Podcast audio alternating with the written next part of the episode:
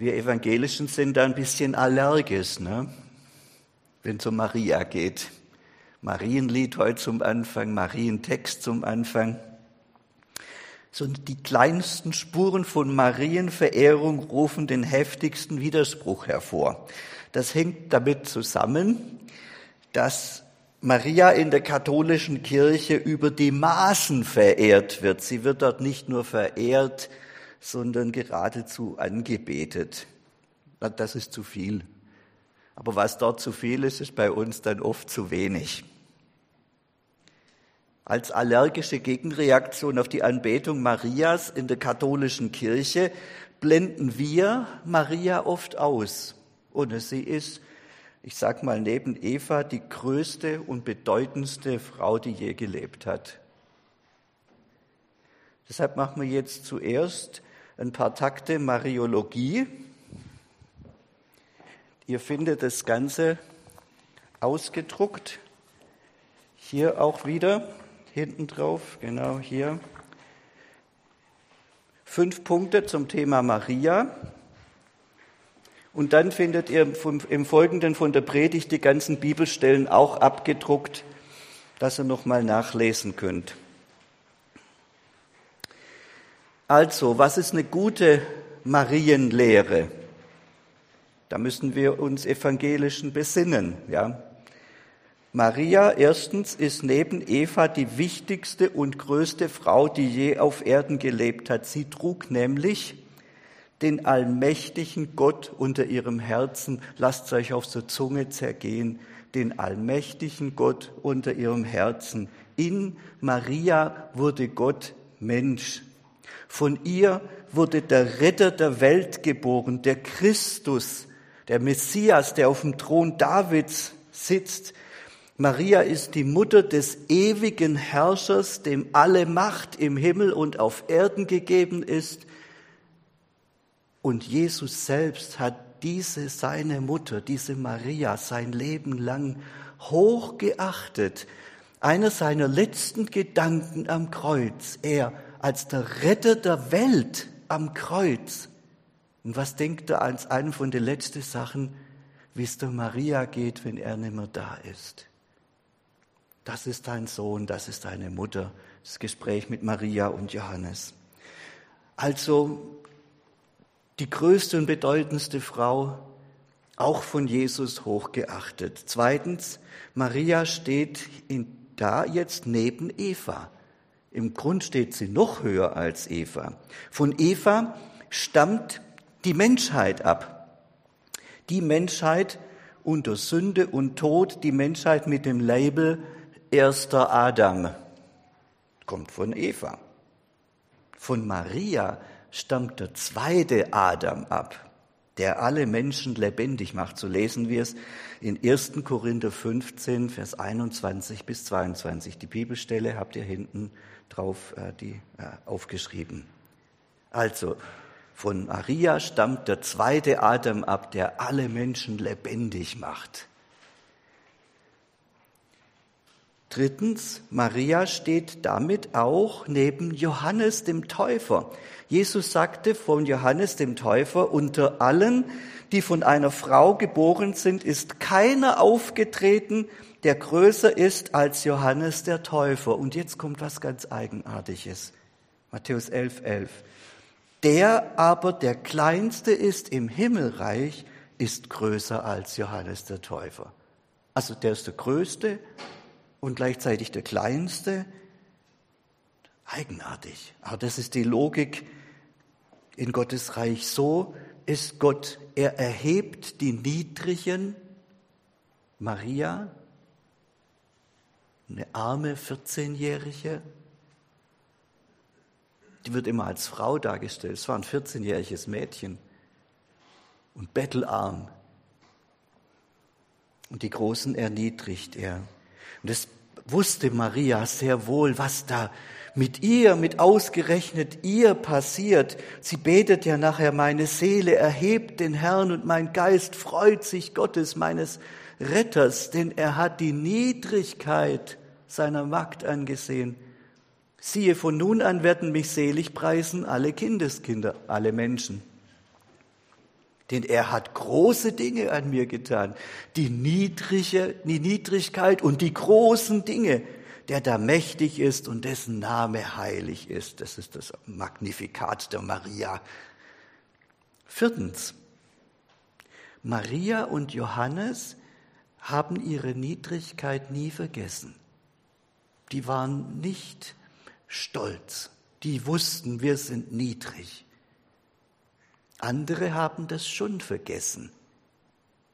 Da wird die Geschichte erzählt, eine Frau im Volk erhob ihre Stimme und sprach zu Jesus, glücklich ist der Leib, der dich getragen hat, an Maria, gell?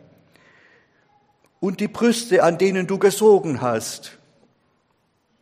Jesus wehrt diesem Marienkult, der schon damals zur Lebzeit von Maria schon aufgekommen ist. Da wird Maria gefeiert. Und Jesus sagt, ja, ihr könnt Maria schon feiern. Ja, ja, selig ist, nee, glücklich sind, selig sind, die das Wort Gottes hören und bewahren. Jesus widerspricht nicht. Maria ist glücklich und selig zu preisen, aber nicht, weil sie die Mutter des Retters ist, sondern weil sie das Wort Gottes hörte und bewahrte. Das macht Maria zu einer glückseligen Frau. Und der fünfte Punkt, darin soll uns Maria ein Vorbild sein, wie sie das Wort Gottes gehört und bewahrt hat. Als Vorbild wollen wir Maria ehren. Bitte, als Vorbild. Das ist rechte Marienverehrung. Die hört dann nicht bei Maria auf, sondern die schließt uns mit ein. Und damit sind wir bei unserem Thema heute. Die heutige Predigt ist ja der Abschluss der Reihe über den Heiligen Geist und seine Gaben. Von Maria können wir lernen, wie wir den Heiligen Geist recht durch uns wirken lassen. Maria habe ich ausgewählt, weil heute der zweite Advent ist. Passt also zusammen, Heiliger Geist und Advent. Drei Punkte möchte ich machen. Der erste Punkt, ihr findet es auch abgedruckt auf der Rückseite, der Heilige Geist und das Wort Gottes gehören zusammen. Geist Gottes und Wort Gottes gehören zusammen. Das haben wir ja ganz deutlich gelernt bei der Predigt über 1. Korinther 14, wo es um diese Wortgaben ging. Der Heilige Geist wirkt vor allem durch das Wort. Und da gebe ich jetzt mal noch ein paar weitere Bibelstellen dafür. Johannes 15, Vers 26. Er ist der Geist der Wahrheit, der Zeugnis gibt. Das ist ein Wort. Er leitet die Christen, indem er redet. Das sagt Jesus in Johannes 16. Wenn aber jener, der Geist der Wahrheit kommen wird, wird er euch in alle Wahrheit leiten, denn er wird nicht aus sich selbst reden, sondern was er hören wird, das wird er reden.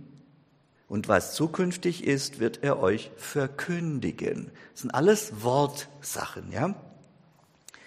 Das war auch bei Jesus so. Auch er äh, hat so gewirkt.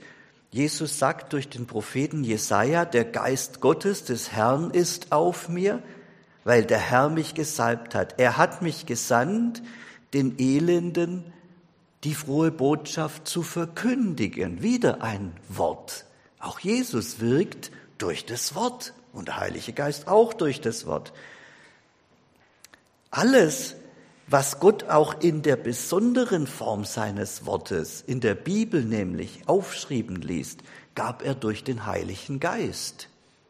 Hier sehen wir den Heiligen Geist ganz besonders am Wort, in seiner Wirkung. Alle Schrift ist von Gottes Geist eingehaucht und nütze zur Lehre, zur Zurechtweisung, zur Besserung, zur Erziehung in der Gerechtigkeit, dass der Mensch Gottes vollkommen sei, zu allem guten Werk geschickt.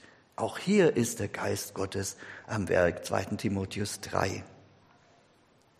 Wie erleben wir Christen das Wirken des Heiligen Geistes? vor allem und zuerst, dass er uns zum Reden des Wortes Gottes befreit. Wir lesen in Apostelgeschichte 4, Vers 31, sie wurden alle vom Heiligen Geist erfüllt und redeten das Wort Gottes in aller Freiheit. Und umgekehrt gilt natürlich auch, der Heilige Geist kommt unter und durch die Predigt des Wortes zu den Menschen. So geschehen bei der Predigt von Petrus im Haus des Cornelius. Wir lesen dort, während Petrus noch diese Worte redete, die Worte, fiel der Heilige Geist auf alle, die dem Wort zuhörten. Also wir sehen, das hört ganz eng zusammen. Und immer wieder gilt dann auch, alles, was in der Kirche gesagt wird, auch das, was ich von hier aus sage, alles, was auch und gerade mutmaßlich unter der Leitung des Heiligen Geistes auch in prophetischem Wort gesagt wird, das muss wiederum am Wort Gottes geprüft werden, an der Bibel. Ich finde es ganz arg toll, wenn ich nach einer Predigt von jemandem ein Mail kriege, wo steht, ja, aber in der Bibel steht doch so und so und du hast heute so und so gesagt. Das ist ein Zeichen von lebendiger Gemeinde, von geisterfüllter Gemeinde, wenn man das Wort hernimmt und sagt, ja, da steht doch so oder so. Finde ich ganz toll. In der Geschichte mit Maria gibt Gott auch ein Zeichen. Jetzt gibt es Frömmigkeitsstile, wo die Zeichen vom Heiligen Geist wichtiger sind als das Wort. Äh, das ist natürlich falsch, aber der Heilige Geist gibt auch Zeichen. Wir lesen da, siehe, Elisabeth, deine Verwandte, ist auch schwanger mit einem Sohn in ihrem Alter und ist jetzt im sechsten Monat, von der man sagt, dass sie unfruchtbar sei. Aber das kommt nach dem Wort, das der Maria äh, ankündigt, was bald bei ihr passieren wird. Und das Wort, das in ihr dieses Unfassbare wirkt, dass sie den Sohn Gottes unterm Herzen trägt. Das kommt nach dem Wort. Das Zeichen ist dem Wort nachgeordnet. Und das Zeichen kommt nicht, dass, es, dass das Zeichen irgendwas bewirkt, sondern es stärkt den Glauben der Maria. Der Engel sagt ja dann, denn bei Gott ist kein Ding unmöglich. Jetzt macht es den Glauben stark bei der Maria. Ja, aber in der Reihenfolge. Der Heilige Geist wirkt durchs Wort und eigentlich nicht durch Zeichen. Jetzt sind wir beim zweiten Punkt. Der Heilige Geist wirkt in denen, die dem Wort Gottes gehorsam sind. Ich sage es nochmal. Der Heilige Geist wirkt in denen, die dem Wort Gottes gehorsam sind. Das Größte und das Wichtigste, was wir von Maria lernen können und lernen müssen, ist, dass sie dem Wort gehorsam war. Jesus nennt seine Mutter glücklich, weil sie das Wort Gottes wie heißt es dort in Lukas 11, hörte und bewahrte. Und er sagt, dass das allen Menschen gilt. Glücklich sind, und es steht jetzt keine Einschränkung da, glücklich ist Maria oder die Apostel oder irgendjemand. Nee, glücklich sind, ohne Einschränkung, die das Wort Gottes hören und bewahren. Hier kommt beides zusammen. Da ist das unverdiente Geschenk, dass uns nämlich das Wort Gottes gesagt wird, dass wir es hören dürfen. Das ist Gnade. Das kann kein Mensch verdienen, dass Gott ihn anspricht und den Glauben in ihm schafft. Das ist ein Geschenk.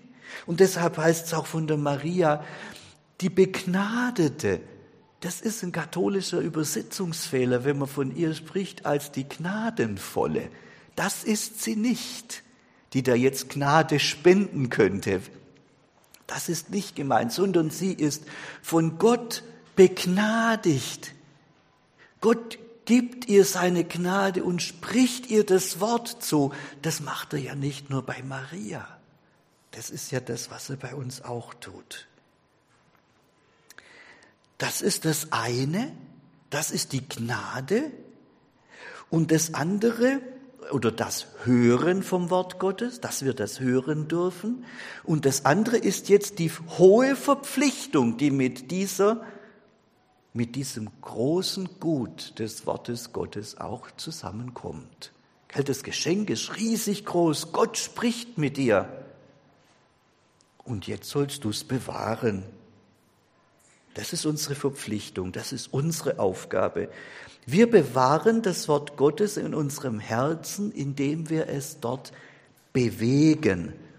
Wir lesen von Maria, dass sie die Worte von Gott in ihrem Herzen behielt und sie dort bewegte, in Lukas 2. Das heißt auf Deutsch, sie dachte darüber nach. Gell, über was denken wir nach? Das, so wird man. Über das, was man nachdenkt, so guckt man dann auch in die Welt rein. Wir müssen, sollen über das Wort Gottes nachdenken. So bewahren wir das Wort Gottes. Das ist der erste Schritt.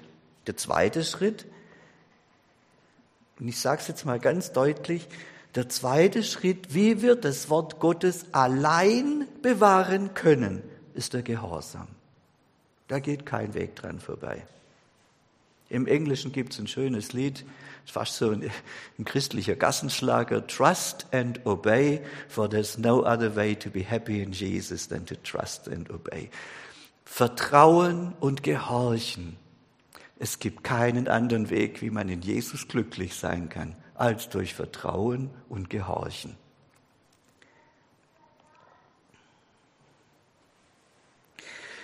Bei Maria sehen wir diesen Gehorsam ganz deutlich. Äh, sie sagt, siehe, ich bin des Herrn Magd, mir geschehe, wie du gesagt hast. Sie unterstellt sich damit dem Handeln Gottes, aber nicht nur das, sondern sie unterstellt auch ihr ganzes Sein Gott, ihr ganzes Leben, ihre Zukunft, ihre Ehe. Letztlich unterstellt sie damit Gott ihr ganzes Leben. An was sehen wir das? Das lesen wir, das eigenartige Wort, das habe ich deshalb extra dazu gelesen heute. Äh, das lässt man normal weg bei der Verkündigung Maria. Äh, habe ich jetzt dazu gelesen, Vers 39 und 40. Maria aber machte sich auf in diesen Tagen und ging eilends in das Gebirge zu einer Stadt in Juda und kam in das Haus des Zacharias und begrüßte Elisabeth. Wir lesen das als eine belanglose Randnotiz oder wir lesen das romantisch. Maria hat sich so gefreut und wollte da. Überhaupt nicht, denke ich. Maria glaubt in dem Moment, wo der Engel, nee, wo Gott ihr das durch den Engel sagt, das mit dem Kind unter ihrem Herzen glaubt unbedingt, dass sie in diesem Moment den Sohn unterm Herzen trägt, der groß sein würde und Sohn des Höchsten genannt werden würde, dem Gott, der Herr, den Thron seines Vaters Davids geben würde, der König über das Haus Jakob in Ewigkeit sein würde und dessen Reich kein Ende haben würde. Das glaubt sie unbedingt. Dieser ja, was ist das? Dieser Gott und dieser Mensch ist in ihr. Die weiß, dass sie schwanger ist in dem Moment. Und die ist zwar erst 14, aber die weiß ganz genau, was das bedeutet. Die weiß, dass das Kind nicht von Josef ist und was man damals mit Frauen gemacht hat. Die wusste, dass ihr das das Leben kostet, wenn es rauskommt.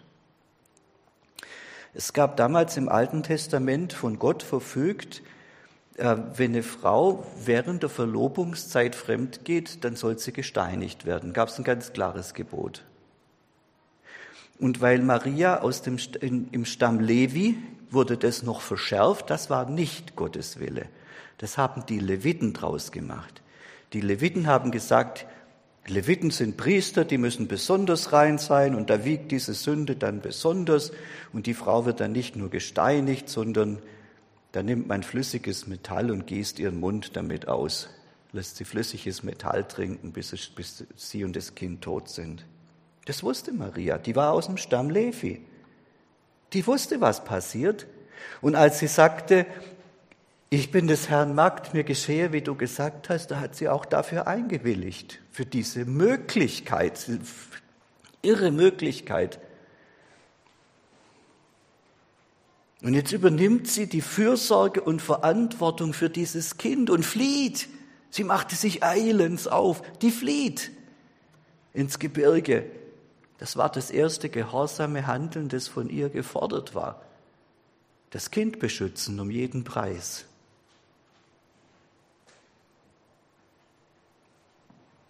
Also das ist mit Sicherheit nicht das, was Gott von uns verlangt als Gehorsam. Wir sollen nicht nach Judäa ins Bergland fliehen. Gell? Aber was auch von uns stimmt und gilt, ist, dass der Heilige Geist uns nur erfüllen und gebrauchen kann, wenn wir seinem Wort gehorsam sind. Gottes Kinder werden wir durch Glaube und Taufe, seine Söhne und Töchter, nämlich Menschen mit dem Charakter Gottes, mit dem Wesen Gottes an sich, das werden wir dadurch, dass der Geist uns führt, sagt Paulus in Römer 8. Der Geist Gottes treibt nicht, sondern er leitet durch das Wort Gottes und unsere Aufgabe ist es, gehorsam zu folgen. So werden wir Söhne und Töchter Gottes. Und das erste Werk, zu dem der Heilige Geist uns leitet, ist das Werk der Mission. Mission ist nicht die Ausnahme für Christen, sondern ohne Mission gibt es kein Christsein. Ganz schlicht und ergreifend, ergreifend, Jesus sagt, ihr werdet die Kraft des Heiligen Geistes empfangen, der auf euch kommen wird, und werdet meine Zeugen sein. Jerusalem und in ganz Judäa und Samarien und bis an das Ende der Erde. Egal wo ihr seid, zu Hause oder am Ende der Erde. Ihr werdet meine Zeugen sein. Und das zentrale Werk der Mission ist, dass wir das Wort der Vergebung unter die Menschen bringen dadurch, dass wir vergeben und ihnen das Wort verkündigen. Jesus sagt dann gleich im Anschluss, nehmt den Heiligen Geist, welchen ihr die Sünden erlasst, denen sind sie erlassen, und welchen ihr sie behaltet, denen sind sie behalten. Kommt der letzte Punkt, ganz kurz. Der Heilige Geist schafft neues Leben. Der Heilige Geist machte damals und macht heute das absolut Menschenunmögliche. Er brachte den ewigen und allmächtigen Gott, den Schöpfer, den Herrscher aller Welt, in die Gebärmutter einer 14-Jährigen. Menschen undenkbar. Wir dürfen uns das nicht so vorstellen, dass Gott dafür äh, Sex mit Maria hatte. Das werfen uns ja die Muslime vor und sagen, was habt ihr eine Vorstellung von Gott? Gott hat doch keinen Sex mit einer Minderjährigen. Ja. Dass es eben nicht mit Sex vor sich ging, das bekennt die katholische Kirche mit der Lehre der unbefleckten Empfängnis. Unbefleckt heißt in dem Fall dann halt ohne Sex. Maria empfing eben nicht auf natürliche Weise. Es wird nicht einmal gesagt, dass sie empfing, wie es im Glaubensbekenntnis heißt, empfangen durch den Heiligen Geist sondern es wird dann nur gesagt, der Heilige Geist kam über sie und die Kraft des Höchsten überschattete sie. Und was passierte da? Das weiß kein Mensch. Nur das Ergebnis weiß man nachher. Ja, was da passiert ist, das, ist, das bleibt ein Geheimnis. Wir können das Ergebnis sehen. Jesus trat damals das erste Mal auf ganz geheimnisvolle Weise in diese Welt und wurde von einer Frau, von einem Mädchen geboren. Und wenn er heute in dein Leben kommt, dann ist es nicht weniger geheimnisvoll. Der Retter kam zuerst damals in Maria durch den Heiligen Geist. Wie wissen wir nicht? Sie brachte ihn zur Welt. Ohne Jesus gibt es keine Rettung für die Welt. Heute will er durch den Heiligen Geist in dich kommen. Wie er das macht, wissen wir nicht.